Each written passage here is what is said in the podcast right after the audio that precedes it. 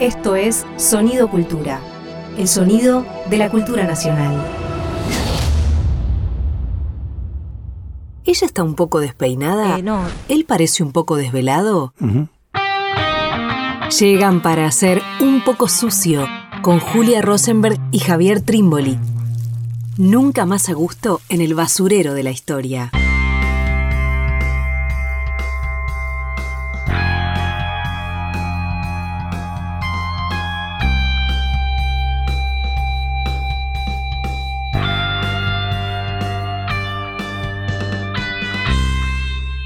Bienvenidos, bienvenidas a una nueva misión de Un Poco Sucio. ¿Cómo estás, Javier Trim? Bien, Julia, ¿y vos? Bien, acá estamos. Así me gusta. Sí, estamos. Estamos, lo importante es eso.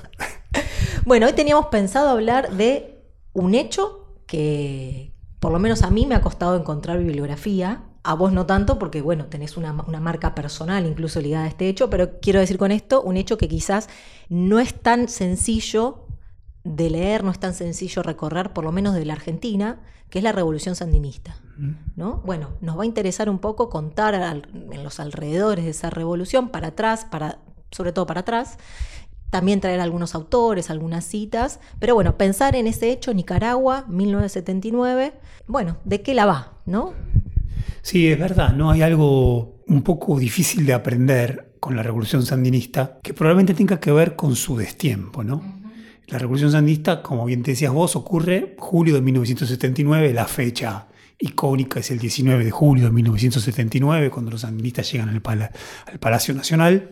Ahora, claro, es un momento donde ya el neoliberalismo está pleno en América Latina. cuando está cerca de gobernar eh, Ronald Reagan en Estados Unidos, cuando Thatcher está ahí nomás también, cuando Pinochet ya tiene seis años de gobierno. Uno podría decir, las revoluciones del siglo XX se produjeron en la era dura del siglo XX, no en la era dura del siglo XX, no en las postrimerías del siglo XX. Entonces, en una época en donde ya parecía no haber lugar para revoluciones, había lugares para golpes de Estado, no para revoluciones, sin embargo ocurre una revolución. La impresión entonces es que esta revolución a destiempo quedó desubicada del ordenamiento cronológico clásico. Por lo tanto, parece que se olvidó, ¿no? Es una cuestión de tiempo y también de espacio, ¿no? Porque Centroamérica es una región que tampoco vemos tanto, por lo menos de Argentina, insisto, ¿no? Para pensar, incluso lo- las pocas veces que nos pensamos dentro de una región, es hasta ahí, ¿no? Digo, Claro. es- es Centroamérica no entra. Claro. Eh, y me parece que hay algo también de lo espacial, de lo regional de, de Centroamérica, que tampoco pensamos tanto, ¿no? Sí, como que está muy alejado de nosotros. Me parece que es este esfuerzo que valdría elogiar, que hace un poco sucio por incluir cuestiones de América Latina. Nosotros no somos especialistas, no somos especialistas en nada, es parte del asunto, por tanto nos, tenemos la, la licencia para hablar de un tema y de otro sin ningún problema. Y lo hacemos, por supuesto, con cierto rigor, con libros, acá está lleno de libros que hemos traído, bueno, todo eso. Eh, pero lo que es cierto es que América, América Central queda lejos, ¿no? En verdad yo diría, para la Argentina por lo general, salvo que se sea especialista, América queda lejos, siempre, Claro. toda América. Y América Central, Ni que hablar, ¿qué decirlo? ni que hablar. No, ni Sí, qué decirlo. claro. Entonces, bueno, nada, vamos a charlar de esto. Nos metemos Buenísimo. ahí. Dale. ¿Por dónde arrancamos? ¿Por dónde arrancamos? Podríamos decir, A ver, muy atrás. Podemos Sí. ir a Nicaragua, digo, porque hay algo también eh, de una historia. Eh, Es la revolución, pero también hay una historia para atrás que desconocemos. Quiero decir, colonización sí, claro. y punto. Sí. ¿No? O sea, tenemos ese pasado en común, si se quiere, ¿no? De una América colonial con Centroamérica, pero no mucho más. Sí, totalmente. ¿no? Y, y, bueno, tienen esa marca fuerte los países de, de Centroamérica, de una colonización muy temprana, Y de tener sociedades, eh, quiero decir, si el Río de la Plata fue una región muy lateral de lo que fue el imperio colonial, bueno, Centroamérica fue, fue central. Totalmente. Uy, vamos, empecemos por acá, está bárbaro. Y, y ahí me gustaría plantear este tema, ¿no? La centralidad de Centroamérica, tiene algo de redundante, pero es muy correcto. ¿Con qué tenía que ver? De hecho, hasta el mismo Cortés, ¿no? Aquel que destruye Tenochtitlán, crea la Ciudad de México, ¿no? el grandísimo conquistador, tan problemático, etcétera, etcétera, en un momento determinado estuvo, no solamente estuvo a punto, abandona México con una idea, lanzarse a Centroamérica. ¿Con qué objetivo? El objetivo era, en Centroamérica, encontrar el paso del mar Caribe al mar Pacífico, Claro. al Océano Pacífico. O sea, cómo hacer para encontrar el paso que llevara, como decía Colón, a Catay, que llevara a Oriente, que llevara a la especiería. El gran objetivo que ya se veía, no se había cumplido porque habían llegado a otro lado, no a las Indias, cómo efectivamente se podía encontrar un paso en Centroamérica. Eso los alucina. El mismo Cortés, decía yo, alucina con esta posibilidad. Y justamente es Nicaragua el punto más importante. Hoy sabemos, se construye el canal de Panamá a principios del siglo XX, ¿no? Se construye el canal de Panamá con el zarpazo que le da Estados Unidos a un territorio que era de Colombia, Claro. zarpazo brutal, y construye Estados Unidos sin ningún tipo de problema ese canal que pasó a ser un canal importantísimo, lo sigue siendo, en ese momento era aún más porque las, las com- el, comercio era siempre por barco. Decía, en el caso de, de- de los primeros conquistadores, encuentran que es Nicaragua. Claro. Porque Nicaragua tiene dos grandes lagos en su interior, bien, comunicados por un río que se llama el río de San Juan, que entonces les hace creer que van a poder llegar desde el mar Caribe, desde el Atlántico, con facilidad al, Claro. al Pacífico. Entonces están obsesionados. En efecto era así. Eh, tan solo tenían que hacer por tierra un Trecho. un trecho. El resto lo podían hacer todo por, Agua. por agua. Claro. Y me permito hacer un salto grande, A ver, pero porque estamos. vale la pena. bien. La historia de Nicaragua es la historia, yo diría así, la historia de los intentos, muchas veces exitosos, de penetración norteamericana Claro. sobre su territorio. Y el principal, icónico, vale la pena para tenerlo en cuenta, ¿cuándo se produce? 1855. ¿Por qué? Me, me estoy extendiendo. Está muy perdón, bien, no, está no, muy claro, me estoy yendo, estoy yendo de rosca. Hacia 1848 se descubre que en California hay oro. Ujú. Entonces el gran tema es cómo ir desde la costa este norteamericana a California. Antes de las guerras civiles en los Estados Antes de la Unidos. guerra civil y Claro. todo. Grandísimo empresario, como tipos de, de los primeros, si se quiere, grandísimos capitalistas norteamericanos. Vanderbilt tiene un proyecto que en parte ejecuta. Se da cuenta que es mucho más barato trasladar a la población del este de Estados Unidos al oeste de Estados Unidos, a California. Es mucho más barato trasladarla a través de Nicaragua Por mar. Por barcos Claro. que van por río, van por, eh, ¿cómo se llama? Por los lagos y por mar, Claro. que por tierra. Claro. Entonces, claro, ahí ven que hay un grandísimo negocio. Más barato y el peligro de los indios que tenían. Bueno, Ya to- está, todos, claro, salteaban un no montón de problemas, salteaban un montón de problemas.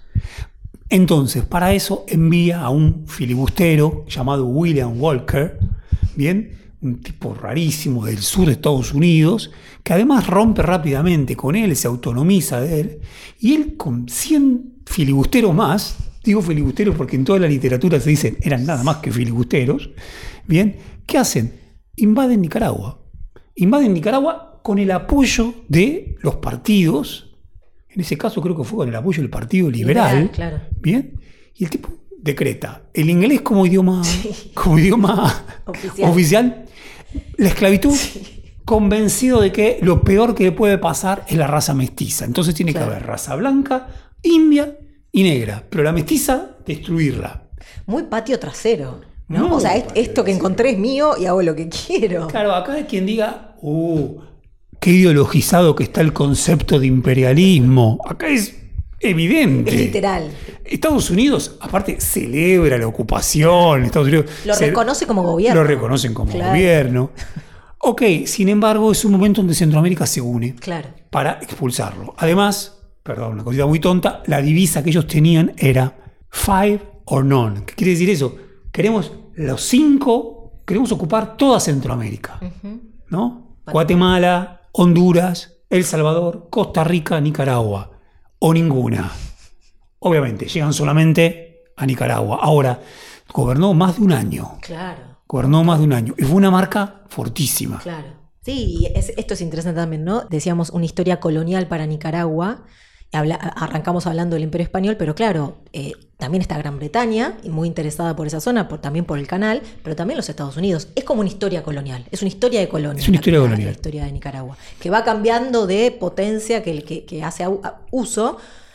Por supuesto, en los últimos dos siglos, sin duda, Estados Unidos mucho más. Pero digo, wow, ¿cuánto tiempo para una sociedad, para un pueblo, también para pensar después la revolución de 1979, que es a donde queremos llegar, de una sociedad ¿no? Eh, colonizada. Totalmente. Y, y hay un segundo capítulo en ese sentido importantísimo, que es que de 1912, estamos salteando, no importa, Sí. de 1912 o 1933, los marines norteamericanos desembarcan en Nicaragua, colocan gobiernos, sacan gobiernos, influyen, toman decisiones. De 1912 a 1933, Es para nuestro caso argentino, desde la reforma de la ley Sáenz Peña hasta tres años después de la crisis del 30. O sea, es un montón de tiempo, hasta la muerte de Irigoyen. Claro. Es un montón de tiempo, donde la presencia de los marines es una presencia permanente. Claro. Bien. Eh, y bueno, por eso acá surge uno de los personajes principales de esta historia, Sandino. Si el Frente Sandinista de Liberación Nacional se llama así, que fue por supuesto, no tan por supuesto, fue una genialidad, un descubrimiento político, de uno de los líderes del sandinismo, que se llamaba Carlos Fonseca, que se da cuenta que el movimiento de emancipación, el movimiento anticolonialista que él quiere fundar y que ha fundado en Nicaragua, necesita enraizarse en su historia. Y para eso necesita ir a Sandino.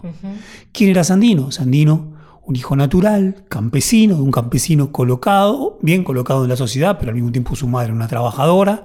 Él, un trabajador que entre otras cosas anduvo en las plantaciones de bananas de la United Fruit, estuvo en México, en compañías de petróleo, un proletario campesino que en 1927 toma una decisión ante una nueva intervención o ante un nuevo poder decisivo de los marines que habían intentado a un líder que había luchado contra la ocupación finalmente cooptarlo, lo que hace Sandino es decir, yo sigo la lucha, yo continúo la lucha. Claro. Continúa la lucha contra ellos, ¿no? Contra hasta- los marines. Claro, hasta ese momento era una especie de caudillo, podríamos decir, tenía una tropa que le respondía. Eh, está bueno la experiencia de Sandino, de que viaja mucho, esto que vos marcabas, ¿no? Por diferentes países de Centroamérica, México incluso, como peón, como trabajador de diferentes cuestiones. Quiero decir, cómo esta unidad, cómo hay algo en Centroamérica, ¿no? Una sociabilidad, una cultura compartida más allá de las divisiones nacionales, de clase también, ¿no? Claro. Como que hay algo ahí que, que estuvo circulando, él iba y entraba, digo, sin ningún problema, hasta, eh, bueno, que decide volver y enfrentar eso. Y esa decisión es genial, porque está enfrentando él con decenas a el ejército de la mayor potencia del mundo en ese entonces, ¿no? Totalmente. Es, es loquísimo eso. Sí. Ejército de hombres locos, ¿no? Lo llama, si no me equivoco, Gabriela Mistral. eh, y, y sí, es. Yo diría, es la primera experiencia en el siglo XX guerrillera, porque lo que hace Augusto César Sandino es desde un monte, desde una montaña que pasó a ser como mítica, que se llamaba el Chipote, donde ahí tenía él su, reconcentrada su fuerza de campesinos, todos, bien, lleva adelante una lucha que es una lucha guerrillera, primeramente se equivoca, y hay una serie de batallas, unas primeras batallas de frente contra los marines, le va pésimo, pero después con la lucha guerrillera empieza a tener triunfo tras triunfo, al punto de que en 1933 las tropas mar- de los marines de Estados Unidos deciden irse. O sea, como No un pre-Vietnam, como un pre-Vietnam, Claro. pero mucho, mucho más importante que un pre-Vietnam, porque tampoco las bajas fueron tantas. Claro. Y las bajas que él le producía a los marines eran muchas. Claro. Muy interesante. Estados Unidos decide, nos tenemos que ir de acá. Pero no se van de cualquier manera. No se van de cualquier No, La lucha de Sandino es genial. Sandino aparte dice, ok, se van los marines, yo entrego las armas. Y lo hace. Lo cumple. El problema severo es que Estados Unidos dice, nosotros nos vamos, pero al mismo tiempo creamos ya y ahora fortalecemos una Guardia Nacional, Claro. que es un ejército propio de Nicaragua, pero un ejército que nos responde. Al frente de ese ejército, ¿quién está? Anastasio Somoza, el primer Somoza. Bien, el primer Somoza, Anastasio el Tacho Somoza, así se le decía. 1933. Anastasio Somoza es el que, una vez fuera los marines, resguarda Claro. el orden en Nicaragua. Claro, los Todavía no es el presidente. Claro. Ahora, en el año 34 lo matan a Sandino. Claro. ¿Quién lo mata? La Guardia Nacional. Claro. A partir del año 34, Augusto, eh, perdón, Anastasio Somoza pasa a ser el presidente, bien, de Nicaragua. Y se viene una larga secuencia. y va a gobernar hasta el año Somocista. 1956. Claro. Después gobierna uno de sus hijos, Que lo matan, 56. lo matan en el Claro. 56, bien, un, un Rigoberto López Pérez, que era un muchacho, estudiante, como en Nicaragua casi todo estudiante es poeta, dicen ellos, es la patria de Rubén Darío. Lo mata un atentado, pasa a ser un héroe, pero al mismo tiempo gobierna después su hijo, Claro. Luis, y después su otro hijo, Anastasio Somoza, Tachito. O sea, los Somoza gobiernan desde 1934 hasta 1979. Fa, Todo el tiempo con el beneplácito de Estados Unidos. tremendo. Historia postcolonial, Claro. colonial, ¿cómo la Claro. Es un protectorado norteamericano. Totalmente. La revolución se hace contra Claro. Anastasio Somoza. Claro. Bien. em, Ya estamos con la revolución. sí, sí, no, claro, estamos con la revolución, sí. Quería. em, ¿Era necesario este prólogo, Julia? Sí, sin duda. Seguro. Sí, porque la figura de Sandino es importante. Sí, de Sandino habría que decir tantísimas Claro, cosas más, ¿no? Porque. También a destiempo, porque si- clásicamente cuando leía para, para acá, lo pensaba Sandino y se me asemejaba más a la figura de el Chacho Peñalosa, no sé, digo, como un caudillo, ¿no? De gaucho, de guerra. Sin embargo, es proletario. Sin embargo, es proletario, claro, hay algo ahí como de Y andaba con ah, fusiles. Claro, Claro. claro. Pero en Y su forma de plantear la pelea, la lucha. Totalmente. Con una ideología, no tan ideología, ¿no? Como No, que hay algo claro. ahí. Bueno, un nacionalismo popular sí, porque es- tiene Eh, una cosa- un encono muy contra los capitales extranjeros, Sí. contra los norteamericanos, sin duda. Algo ligado a la teosofía, Claro. un hombre. Mm, eso lo asemeja un poco a Irigoyen. Le gustaba Claro. mucho el tema, un idealismo teosófico, extraño, muy poético también. Sus proclamas son muy poéticas. Eh, lo que vos decías anteriormente era interesante porque para mostrar cómo la historia de Centroamérica tiene puentes que muchas veces son fantásticos, como lo estuvo a comienzo de, de la historia independentista con Morazán, pero la tiene ahora también eh, entre los colaboradores de Sandino está Farabundo Martí. Farabundo Martí es un salvadoreño del Partido Comunista salvadoreño que va a luchar Wow. junto con, con, eh, con Sandino y que va a ser asesinado después en El Salvador, una grandísima lucha campesina que fue brutalmente exterminada en el año 32. Ahora, Farabundo Martí era comunista Claro. y Sandino le tenía mucho, todo bien, pero Sandino no era comunista. No, claro. Su ideología era una ideología más, si se quiere, hoy diríamos nacional popular, Claro. cercana si quiere a Irigoyen, Claro. bien, que además vio con buenos ojos a Sandino. Em, nos va a quedar la revolución para después. El segundo, bueno, bloque. Está bien, ¿no? Sí, Vamos a escuchar una canción que nos gustaría que, que la expliques un poco. Pues se llama El Africano, bien. de Wilfrido Vargas. Bien. De ¿Por los qué? años 70, de los años 80. Ok. No, cuento rápidamente. Bien. El, el- el- bueno, ya está introducido casi de esa manera, desde el comienzo lo dijiste. En su momento es conocido, fueron brigadistas argentinos a Nicaragua. Yo tenía 18 años y tuve la posibilidad de ir.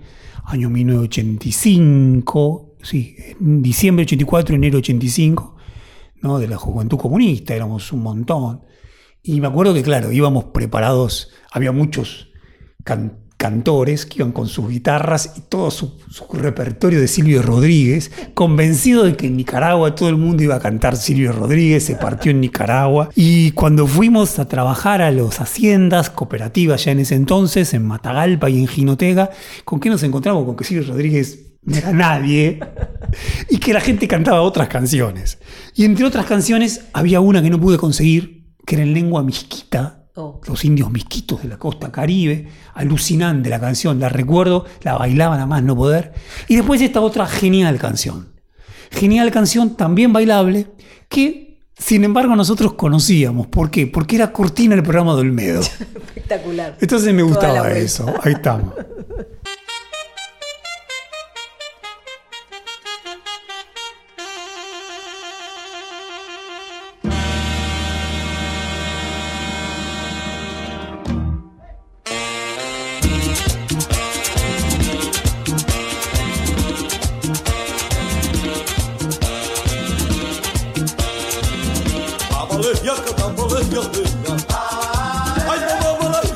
Ah, ah, ya. Ah, ah, kabale yazdı ya.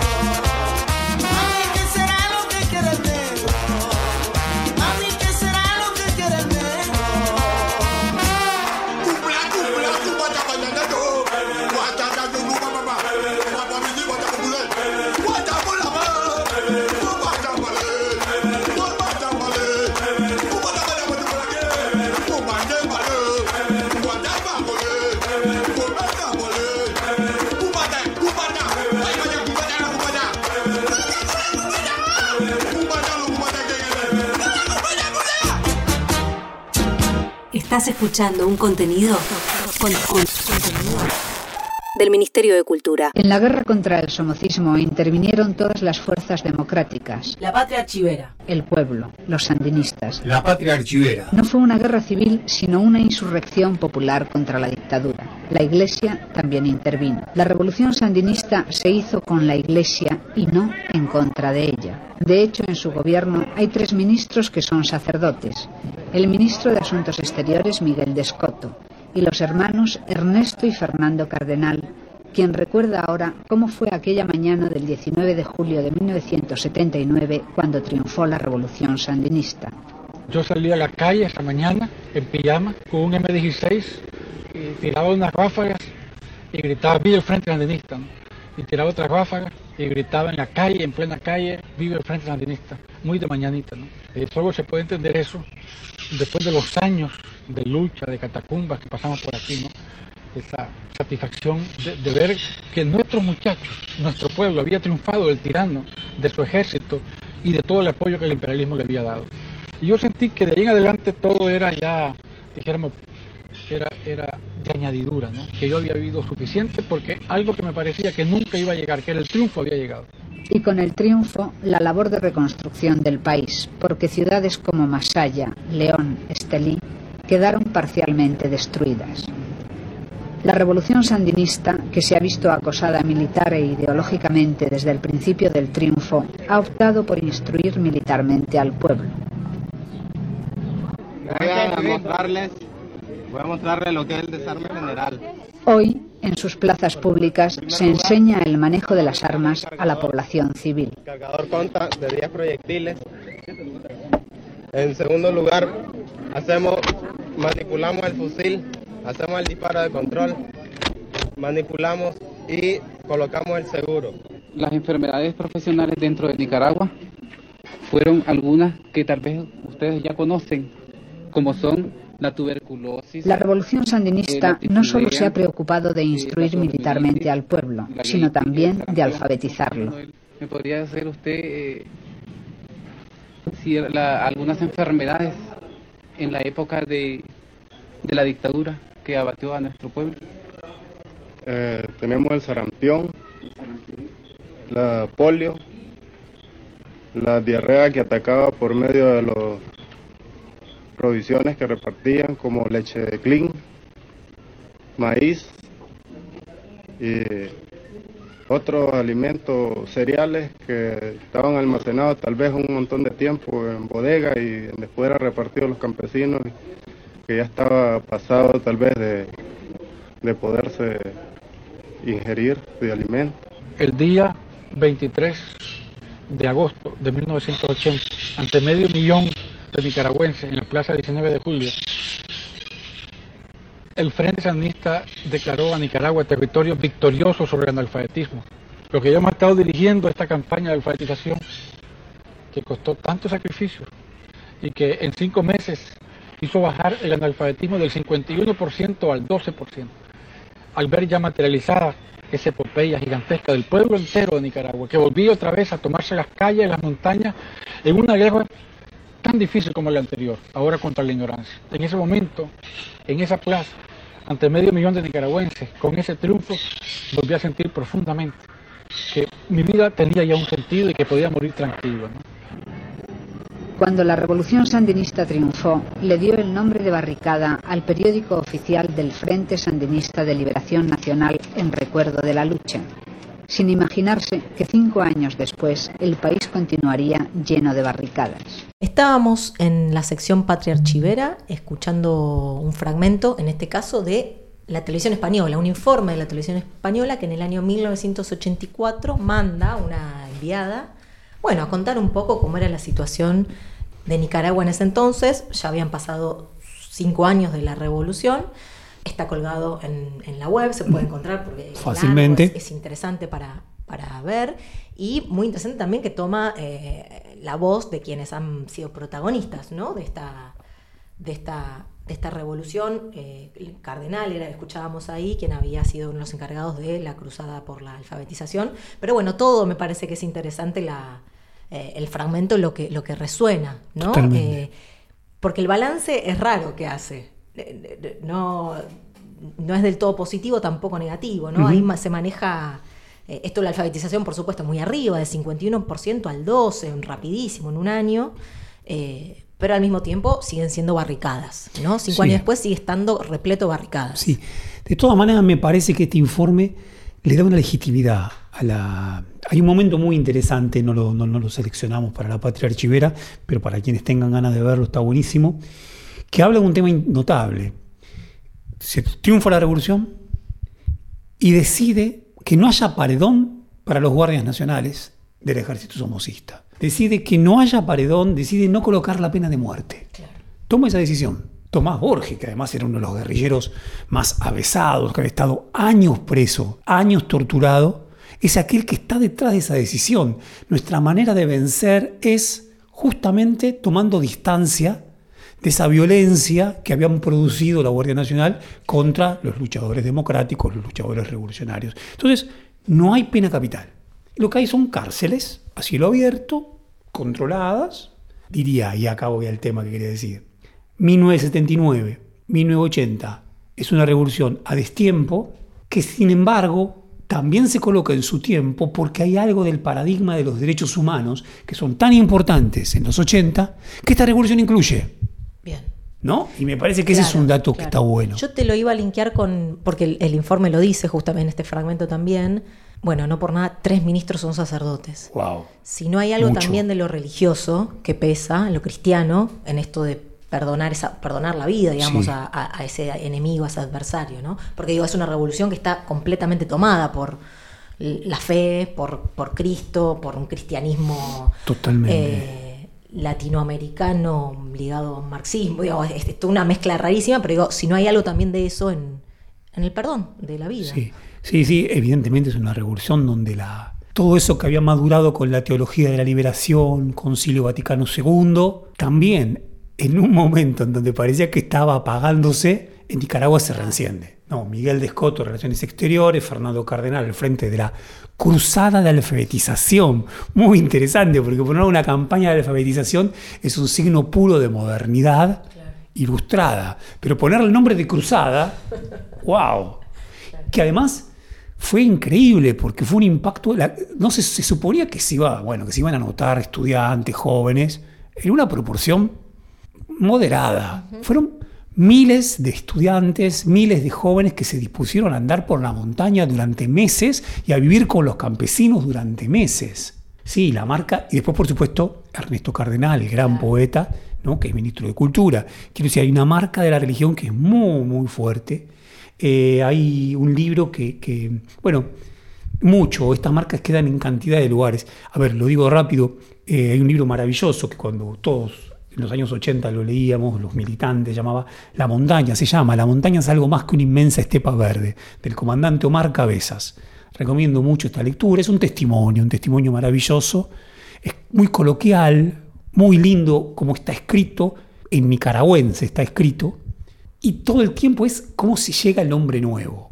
El hombre nuevo en la montaña. Y el hombre nuevo, él en un momento lo dice, Omar Cabezas, que era un jodón bárbaro. El hombre nuevo es un cristiano. Es finalmente un cristiano. De los viejos tiempos en los nuevos tiempos. Bueno, la impresión es que este, este tema fue clave. Bien. Y me gustaría decir algo más respecto de la patria archivera, Juli. Lo importante que fue para esta revolución la solidaridad internacional. Claro, por eso lo de España también ahí. Por eso lo de España, Claro. por eso Felipe González, va, Olof Palm, la figura fundamental de la socialdemocracia. Los griegos, los griegos, eh, Papa, como, como se llamaba el- el- el- en ese entonces el primer ministro, pero los griegos incluso le dan armas. Ah, mirá, Dentro de América Latina también. claro. Previo a la revolución, Costa Rica, Venezuela, Carlos Andrés Pérez, contra quien luego se hace el Caracazo del 89, es uno de los puntales Mirá. que apoya a la revolución. Wow. Por momentos, la lectura que estamos siguiendo fundamentalmente, que es la de Sergio Ramírez, un libro maravilloso que se llama Adiós muchachos, otros más, pero Adiós muchachos particularmente, es lo que dice es, querían que no copiemos lo que pasó, que no se copie, que no se reproduzca lo que pasó con Cuba. Claro, Que- que no querían que no caigamos en los brazos de la Unión Soviética. bien. Y para eso la socialdemocracia, que todavía estaba viva, bien, intenta apuntalarnos. tanto para producir la revolución como para después sostenerla. Tiempo desarticulado, tiempo descoyunturado. Estás escuchando Un poco sucio, un espacio para asaltar la historia en tiempos fuera de quicio. La entrada a las catacumbas nacía de una lección respecto a la vida y a la muerte. Era una mística sin fisuras. Se entraba bajo el juramento de patria libre o morir, con un sentido de tránsito, de provisionalidad respecto a la propia vida, y para eso se requería una convicción casi religiosa. El sacrificio hacía posible abrir las puertas del paraíso, pero un paraíso para otros, en la tierra. No se llegaría a divisar ni de lejos la tierra prometida, pero había que vivir como los santos. Bueno, ese es un fragmento del el capítulo Vivir como los santos de Sergio Ramírez, de su libro Adiós muchachos, el que, del que veníamos hablando, ¿no? Que es, bueno, bellísimo, me parece que es una escritura muy hermosa porque además tiene, bueno, por supuesto algo de su propia experiencia, ¿no? El libro es del 89. 99. 99, perdón, claro, ya ha pasado un tiempo importante, pero eh, me parece de este capítulo que está bueno un poco para, para linkear también con lo que veníamos diciendo de una forma de vivir esa revolución que tuvo mucho de mucho más que una cuestión eh, de- ideológica, política clara, una mezcla entre, eh, esto que decías, ¿no? La teología de la liberación, una mezcla entre marxismo, cristianismo, Nacional- nacional- nacionalismo. también con una tradición muy fuerte eh, indígena, ¿no? Eh, que, que- que se mezclaba por ahí, Totalmente. claro tampoco. Y muy fuerte también me parece, lo vos antes hablabas del hombre nuevo en la sección anterior, bueno, el Che también, ahí me imagino que tuvo que haber pesado esa figura. Muchísimo. Nicaragua está muy cerca de Cuba. Bueno, sin dudas hay ahí una mezclolanza que además llega tarde, ¿no? Que la hace muy propia de todo este momento. Totalmente. Pero hay algo de la, de la vida y la muerte, el sacrificio, ¿no? Digo, palabras que, que estaban en este parrafito que, que hacen de un momento recontra interesante. Totalmente, totalmente. A Sergio Ramírez quizás hasta se le cuela algo, ¿no? Porque Sergio Ramírez sin duda se definiría hoy como un agnóstico, sino como un ateo. Claro. Sin embargo, en este capítulo y en este párrafo del año 1999, muy interesante, porque yo diría año 1999, ya estábamos todos cansados del fin de la historia, hartos del fin de la historia, por lo tanto, entendiendo que había algo de la historia que se había vivido que bien valía seguir siendo rescatado, pero al mismo tiempo también teníamos las derrotas encima. La revolución nicaragüense va a sufrir su impacto fundamental en las elecciones de febrero de 1990, donde el Frente Sandinista pierde las elecciones. Y a partir de entonces no gobierna más. No hablamos de este presente de Daniel Ortega, es otra historia. No gobierna más. Entonces, Sergio Ramírez, con todo eso encima, claro, se le infiltra ese cristianismo Claro. primero. Catacumbas. Lo dijo Fernando Cardenal en La Patria Archivera. Dijo catacumbas. Él también dice catacumbas. Las catacumbas eran las de los primeros cristianos perseguidos por los romanos donde se escondían. Bueno, se está mirando en ese espejo. Claro. El tema del sacrificio, que muy bien vos lo decías, dice, eso lo heredábamos tanto de las culturas que habían habitado esta región, que sacrificaban vidas, y del catolicismo. Recuerdo una consigna, sin una juventud dispuesta al sacrificio no hay revolución. La palabra sacrificio es una palabra que hoy le huimos como a la peste a la palabra sacrificio, ¿no? como una palabra imposible. Sin duda, ahí estaba presente. Claro. A mí Muy me- presente. Me, impactó mucho este capítulo, eh, mucho, bueno, pero quiero decir, eh, insisto, me pareció bellísimo. El peso de la historia es muy importante, ¿no? En un momento se llega a decir algo como eh, todavía había una herencia, una energía del pasado con la cual se podía activar, ¿no? La presencia de la muerte. Quiero Sí. decir, eh, Ramírez va a decir una y otra vez que para la revolución los muertos eran santos, Sí. ¿no? Eh, eran santos y eran personas a venerar y que el peso de los muertos en un momento empezó a ser tal que para la vida era un poco medio insoportable, medio esa sensación, ¿no? Hay como que ahí hay también hay algo... Y ahí algo que dice Sergio Ramírez muy interesante. Para hacer la revolución, la compañía de los muertos era fundamental. Pero cuando somos gobierno, se empieza a burocratizar ese culto a los muertos. Y ahí empezamos a, a chingarla. Claro. Ahí empezamos, se nos empieza a salir mal. Bien. Viste que en el informe también se decía algo de el triunfo buenísimo, ahora después del triunfo viene un problema. Viene un, problema. Claro. Y diría, para recordar, esta idea de vivir como los santos la toma Sergio Ramírez de un joven poeta que llamaba combatiente, sandinista, campesino, Leonel Rugama, muerto muy joven, que- y escribe en sus poemas esta idea del vivir como los santos. Notable, interesantísimo. Bueno, Sí, datito ya de la revolución, Dale. algunos ya tiramos, otros los podemos contar ahora. El Frente Sandinista se crea a principios de la década de los 60, o sea, se crea muy cerca de la revolución nicaragüense. la revolución Cubana, cubana. claro, Eh, 62. decíamos, eh, eh, Carlos Fonseca, que fue uno- su creador, aquel que descubre que convenía a ese movimiento eh, antiimperialista ligarlo con la lucha de Sandino, va a vivir después muchos años en Cuba, eh, hasta que vuelve a Nicaragua y lo asesinan en 1975, si no me equivoco. Lo cierto es que Carlos Fonseca nunca obtuvo en Cuba una entrevista con Fidel Castro. Quiero decir, era poco importante Claro. lo que estaba pasando en Nicaragua. Claro. Se suponía que era más importante lo que pasaba en Guatemala, lo que pasaba en El Salvador, Claro. no lo que pasaba en Nicaragua. Incluso la oposición al gobierno de Somoza era más por parte de los conservadores que, ¿no? Que En un primer momento claro. sí. En un primer momento sí. Hasta que, y acá yo creo que va el, el momento, hay una fecha, hay un par de fechas fundamentales. Bien. Una de esas fechas fundamentales es 1972. En 1972 hay un flor de terremoto que destruye la ciudad de Managua. Wow.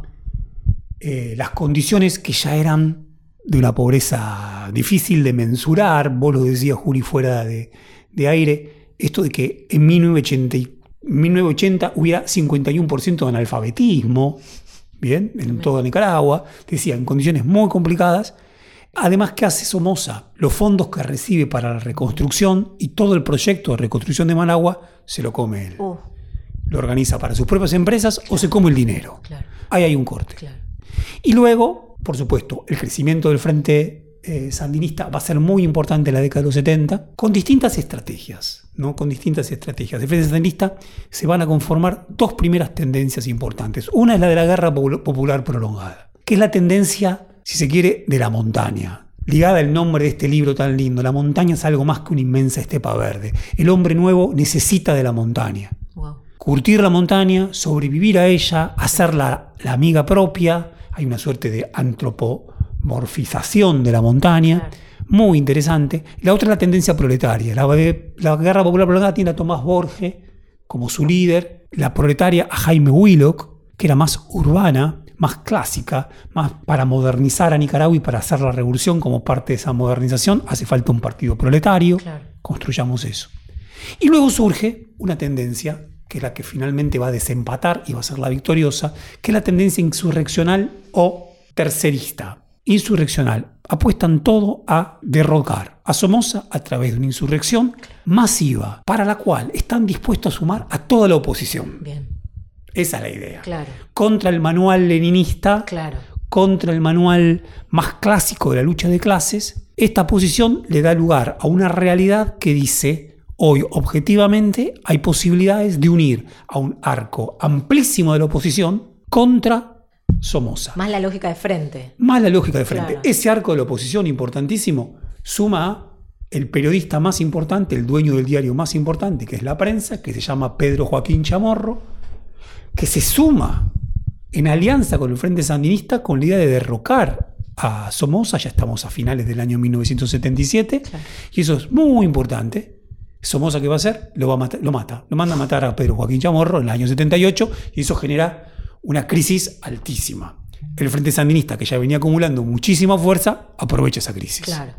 Y ahí se da, finalmente, Ahí claro. varios datitos más. Uno que es notable, que es la toma del Palacio, la toma del, del Palacio Nacional, donde funcionaba la legislatura, si no me equivoco. La toma un comandante, comandante cero, que era un personaje total que se llamaba Edén Pastora.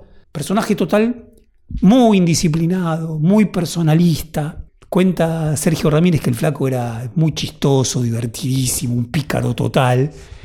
eh, al punto de que antes de que ocurra esta toma del palacio, que era una obsesión de él, que aparte salió genial la operación, todos con escafandra, todos como sin mostrar el rostro, menos Edén Pastora, que a propósito lo mostró, salió en todos los diarios del mundo, antes ya se había peleado con el Frente Sandinista. Y cuando se pelea con el Frente Sandinista, con las otras tendencias, ¿a dónde se retira? Se retira a Panamá, no, a Costa Rica, a cazar tiburones. Un demente, un aventurero notable. Claro, Lo que hacen los terceristas es sumarlo. Claro. Edén Pastora, que además era de los más reconocidos Wow. popularmente. Claro. Ahora, Edén Pastora luego va a ser, va a ser parte de la contrarrevolución. Upa, claro. Rápidamente toma partido en contra de la propia revolución. Claro. Bien. Eh, tengo algunas preguntas para hacer. No sé si te parece que tomemos este formato. de Ah. Sí, lo mío con Nicaragua tiene, sí, tiene, claro. tiene el tono ya de una suerte de obsesión personal, que además cuando fuimos a Nicaragua conocía mucho menos. Claro. Cuando volví conocí mucho más. Claro. Bueno, Eh, la primera es si Sergio Ramírez, todas estas personas eh, que, que formaron parte y que escribieron y que además pensaron mientras hacían, ¿no? que eso también tiene de tan interesante este proceso, ¿no? que hay mucho texto a, a la par del- de la experiencia política. ¿Habían leído Mariátegui? Quiero decir que, eh, se nutrían de, de lecturas de América Latina previas de, de procesos revolucionarios, marxismo. Está bueno. Porque digo, es muy, es muy es muy particular la experiencia de Nicaragua de este es marxismo, cristianismo que Sí. tiene. sí, que mirá, que yo sepa, Juli, me parece que no, Mariati, Claro. no. Si hay una presencia de Bolívar, Claro. Bolívar, después mucho pensamiento, me parece que hay mucho pensamiento, bueno, Sandino, Claro. eh, Sergio Ramírez es un escritor muy importante de ficción, que tuvo este protagonismo importantísimo, formó parte del grupo de los Doce, que fue el grupo que se constituye como una suerte de gobierno en el exilio para reemplazar a Somoza, ¿bien? Y que desde esa posición, incluso incluyendo la oposición, incluyendo a, empresarios, a religiosos, eh, negocia con, Jim- con Jimmy Carter, que es el presidente de Estados Unidos, negocia con los otros poderes ejecutivos que, que, digamos, que apuntalan la revolución. Decía, él const- escribe, muy importante, y compone un texto donde reúne toda la producción de, Augusto César Sandino. Entonces hay algo de ese pensamiento, quizás más centroamericano, que yo Claro. Nicara- de Mariátegui no tengo, no tengo casi idea, ¿no? Claro. Y después la otra pregunta que te quería hacer es, eh, ¿cómo se leyó en, Arge- en Argentina? Inmediatamente fue el enclave subversión, digamos, eh, porque en Argentina estamos en dictadura en Sí. ese momento. Sí, realmente eso no lo recuerdo. Pero sí diría lo siguiente. Primero, la revolución, ok. Eh, Hay una primera ofensiva, que es justamente después de la toma del Palacio Nacional con Edén Pastora como comandante cero y Dora María Teles. Al mes estalla la insurrección general. Bien. Primera, del 78. Fracasa.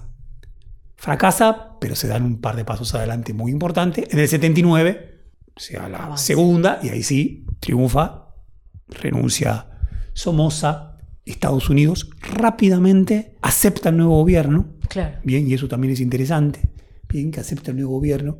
Ahí me parece que también hay algo de la coyuntura que, que- que es particular. Carter es un gobierno demócrata, como Claro. pocos preocupado por los derechos humanos, Claro. que permitió en un Claro. punto esta revolución. A diferencia de Reagan. A los dos años asume Reagan, te quiere matar. A los dos años asume Reagan y Reagan de inmediato a un proceso ya contrarrevolucionario que estaba latente, lo empieza a rodear y a sostener con mercenarios, fundamentalmente en la frontera norte, que es la frontera con Honduras. Claro.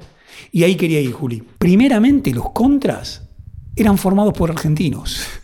Ah, mirá. Digo, el ejército argentino, las Fuerzas Armadas argentinas, que tan bien hacían, que tan bien hacían los servicios para con Estados Unidos y para con Occidente, en un primer momento son las que se hacen cargo de la formación de, las, de los contras. Wow. Hasta que en el 81 Reagan pasa al frente. Claro. Pero eh, apoyaban la, la contra mandando armas, todo. Mandando armas, yo creo que formando entrenamiento, Wow. no como una guerra antisubversiva. Claro. Bien, eso. Claro. Eh, digo, si hay, estaría buenísimo estudiar de qué manera se recibe. Claro. Sí, por supuesto, la revolución nicaragüense se recibe de una manera genial en los 80 de crisis de la dictadura. Claro. Digo, digo una, creo que eso no, no sé si será cierto. Los colores sandinistas son el rojo y el negro. Bien, rojo y negro, patria libre o morir, plomo, así lo simplificaban para pintura, pero rojo y negro. Bueno, el partido intransigente que vive en los primeros 80 un momento muy importante, sobre todo en la juventud, sobre todo ligado a los derechos humanos, sus colores son el rojo y el negro. Wow, claro. Y la revolución nicaragüense, en esos años de la primavera democrática, que ya se atreven a pensar que Cuba está muy lejos, Claro. sin embargo Nicaragua no está tan lejos. Claro. Y te iba a decir, no, porque tengo más preguntas, pero hay un texto de Javier Gorostiaga, ¿no? Legados, retos y perspectiva del sandinismo del, ahora sí, 89, 89. que un poco está haciendo el balance ¿no? de esa revolución y ese gobierno revolucionario eh, antes de la derrota, no sé si llamarlo derrota, Sí. la- la- las elecciones del 90, donde propone varias cosas, pero una es en lo económico se hizo todo mal. Sí. ¿no? Lo económico se hizo mal, sí la solidaridad internacional, sí la posibilidad de un pensamiento, ¿no? que Nicaragua aporte al mundo un pensamiento, eso me pareció interesantísimo. Y, y entonces, en ese sentido, no es eh, un diagnóstico pesimista, eh, Pero en lo económico se hizo todo mal. Es un poco el, el- el balance que se hace. Ahí, ahí, ahí me parece que es un... Primero, esta revolución vivió acosada por la contrarrevolución. Claro, Acosada por la contrarrevolución. desde el vamos, Desde un vamos. claro. No obstante, y esto lo plantea bien Sergio Ramírez, probablemente había algo excesivamente ilusorio, inocente, acerca de cómo se iban a poder transformar estructuras eh, que estaban muy, pero muy an- anquilosadas, muy enraizadas, un poco ligado a la cruzada Claro. de alfabetización. Suponer que mucho de una cultura puede ser cambiado por la alfabetización, alcanza un poquito la alfabetización, otras cosas no alcanzan. Y hace un balance recontra interesante Sergio Ramírez, por un lado, por ejemplo, con el tema de la reforma agraria. La gran promesa económica era la reforma agraria. Claro. Cantidad de tierras, creo que el 30% de las tierras estaba en manos de Somoza, los otras en sus aliados. Eh, la revolución, por supuesto, expropia esas tierras, pero contra la promesa de que esas tierras iban a ser distribuidas a los propios campesinos, de vuelta, el manual de la revolución. El manual de la revolución que decía que para impedir que surja una nueva burguesía hacía falta o era mucho más conveniente llevar adelante un proceso de colectivización, Claro. De cooperativas en el campo. Por lo tanto, no hay propiedad individual de la, de la tierra. Eso genera una insatisfacción con los campesinos, Claro. dice Sergio Ramírez, que pasamos por alto, nos equivocamos, no nos dimos cuenta, quisimos revertirlo al final. El problema es que esos campesinos, descontentos porque la promesa no se les había dado, y además no se les había dado y además se los reclutaba para hacer la guerra, pasaban a ser luego aliados de la contra, protegían a la contra. Cuando nosotros fuimos, suponíamos que la contra era solamente un fenómeno de Reagan. Cuando uno lo lee a Sergio Ramírez dice, "Mm, mm, Claro. algo de solidaridad logró tener al interior de Nicaragua, ya sea por los campesinos como por los misquitos. El este de Nicaragua, la zona caribe de Nicaragua, zona de manglares, de pantanos, cenagosa, está habitada desde siempre por los indios misquitos. Los ingleses ya habían intentado hacer de eso un protectorado.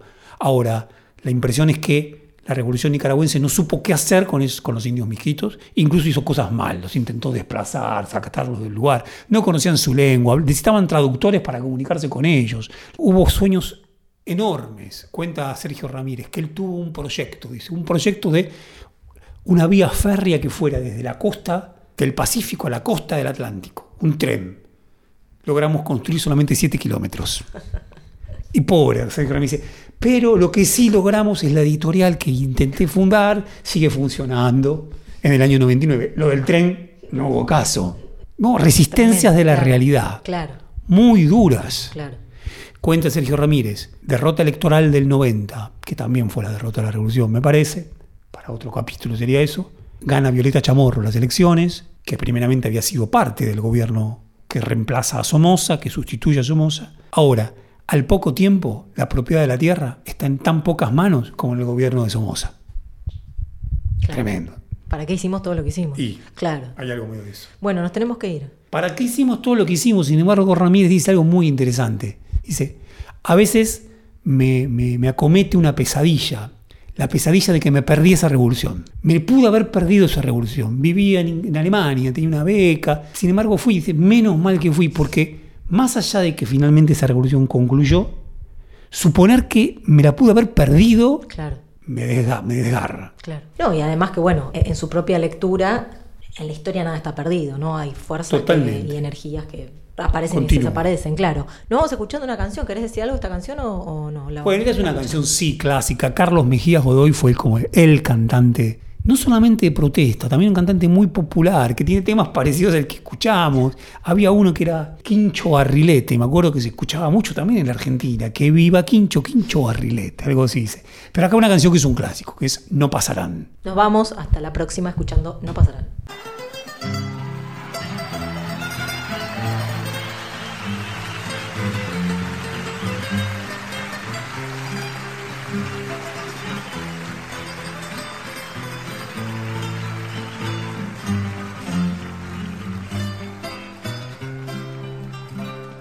La guerra, amor, y en el combate no habrá tregua ni freno para el canto, sino poesía haciendo incontenible del cañón de fusiles libertarios.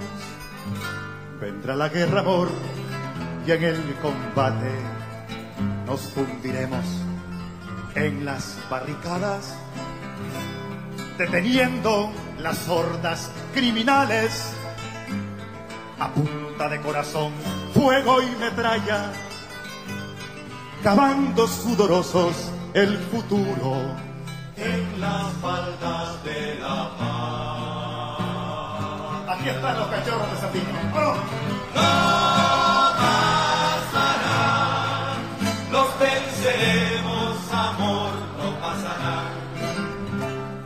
mañana que irrumpa el nuevo día, con su fiesta de pájaros y niños, aunque no estemos juntos, te lo juro.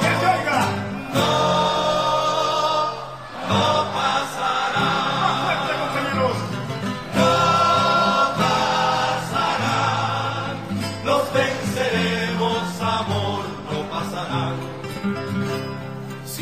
mañana que irrumpa el nuevo día, con su fiesta de pájaros y niños, aunque no estemos juntos, te lo juro. No, no pasará. Vendrá la guerra, amor. Y yo me envolveré en tu sombra invencible. Como un fiero león, protegeré esta tierra y mis cachorros. Nadie, nadie detendrá esta victoria armada de futuro hasta los dientes. Que truene hasta la frontera. ¡Luchamos para vencer!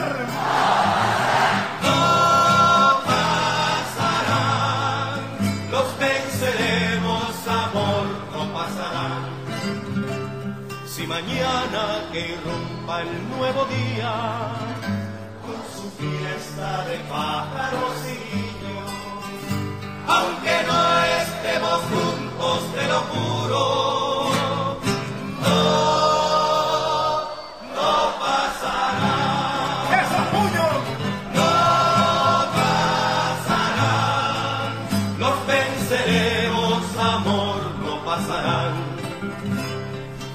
Mañana que irrumpa el nuevo día, con su fiesta de pájaros y niños, aunque no estemos juntos, te lo juro. No, no pasará. ¡Luchamos para vencer! Fue una producción del Ministerio de Cultura.